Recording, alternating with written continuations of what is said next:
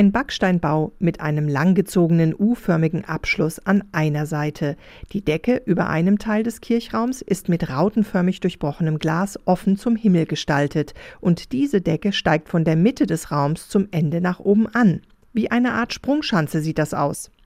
Die Gemeinde hat den Sprung geschafft, als Erlebniskirche mit stark verkleinertem Innenraum, so die Vorgabe des Bistums Limburg, etwas ganz Neues zu schaffen, sagt Cornelia Fischer, die im Team Erlebniskirche ehrenamtlich mitarbeitet. Ein Beispiel für die Gottesdienste. Sonntagsabends beispielsweise ein Licht- und Stille-Impuls für die neue Woche oder beispielsweise ohne diese Elemente der Eucharistiefeier. Da wird praktisch äh, schon so eine Art Wortgottesdienst gehalten und dann wird eben das Evangelium des Tages meistens ausgelegt als ja eine Art Predigt oder ein Zwiegespräch. Dafür stehen hier keine Kirchenbänke mehr im Raum, sondern Stühle. Absichtlich, wie die Konzepte, nicht unverrückbar. Und eine Bodenheizung ist eingebaut. Hier können auch spirituelle Yogakreise oder einfach mal ein Austausch auf dem Boden sitzend abgehalten werden.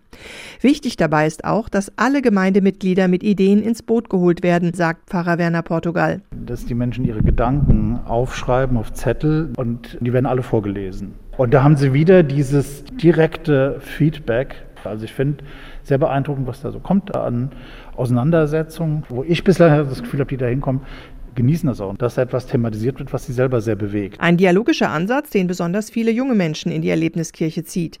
Zum Beispiel Tanja Rausch. Dann konnte ich mit einem anderen Mitglied aus dem Erlebniskirchenteam zusammen auch äh, eine eigene Predigt schreiben und im Gottesdienst predigen.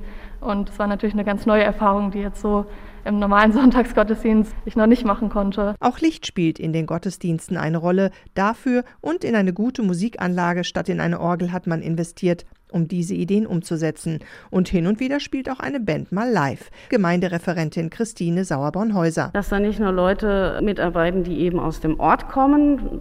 Im Bistum heißt das noch Ortsausschuss. Bei uns ist das ein themenorientiertes Team. Es ist ja der Sinn einer Pfarrei neuen Typs, dass die Menschen sich dahin orientieren, was sie jetzt gerade brauchen.